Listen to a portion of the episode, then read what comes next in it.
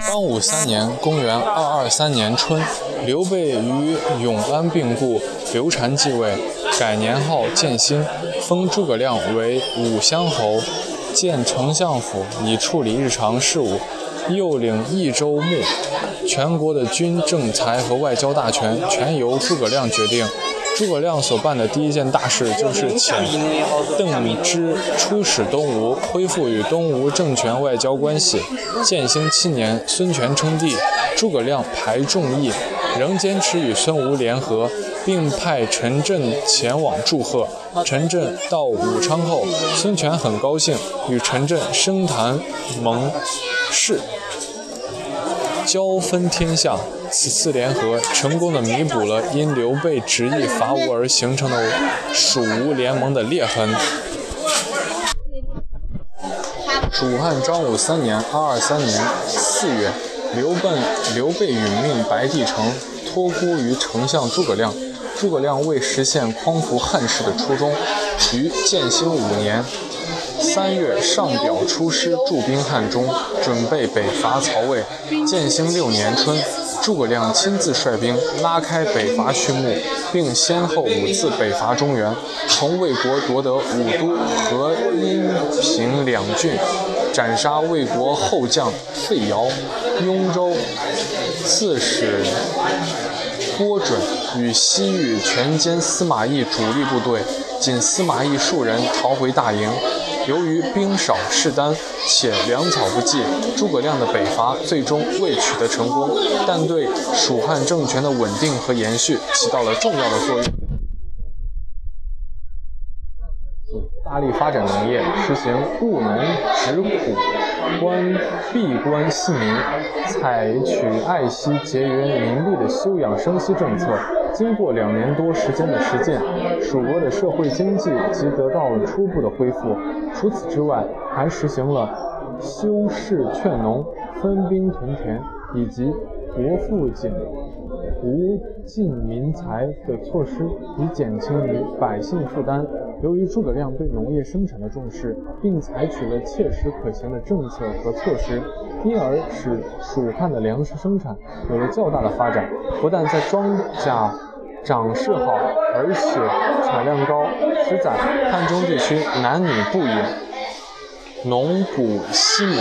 《资治通鉴》中也曾说：“诸葛亮民安食而后用之。”蜀地土产铁、盐铁。自古以来，蜀盐制铁之业很发达。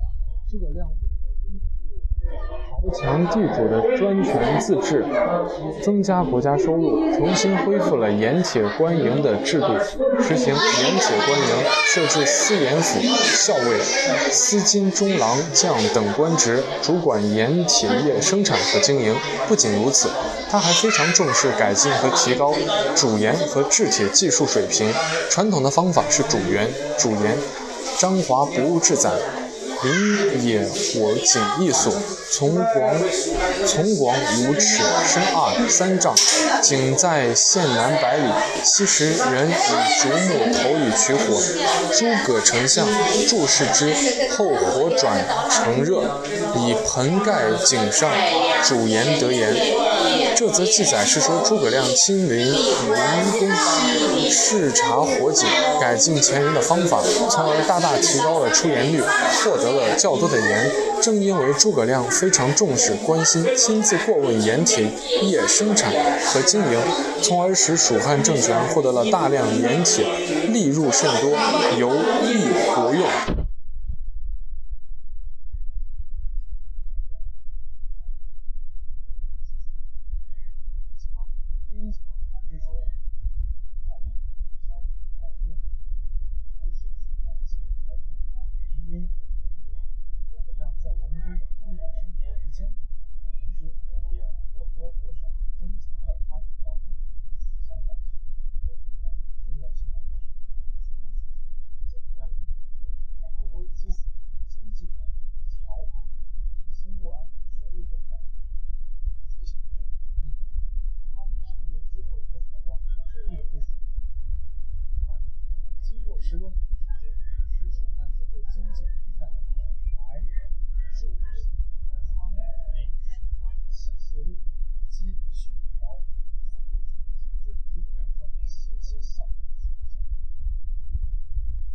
战国时代李冰主持修的都江堰是一座以灌溉为主的大型综合水利工程水利是农业的命脉对于成都平原都江堰的命脉地位更为明显。诸葛亮认为它是国之所资，对于这一特大的水利设施，他想尽办法，力加保护，设置堰官，负责都江堰的维护管理，有征丁，发征丁千二百人，主护之。除此之外，诸葛亮还在金池指挥使司城南十五里修建大诸葛堰和小诸葛堰，以灌溉农田。成都志载，在县西北，诸葛亮筑堤长九里，名九里堤，以汉水势。由于诸葛亮对水利设施的重视，使蜀汉的粮食生产有了较大的发展。成都平原曾出现了利。蜀地悠悠，耕稻默默的繁荣景象。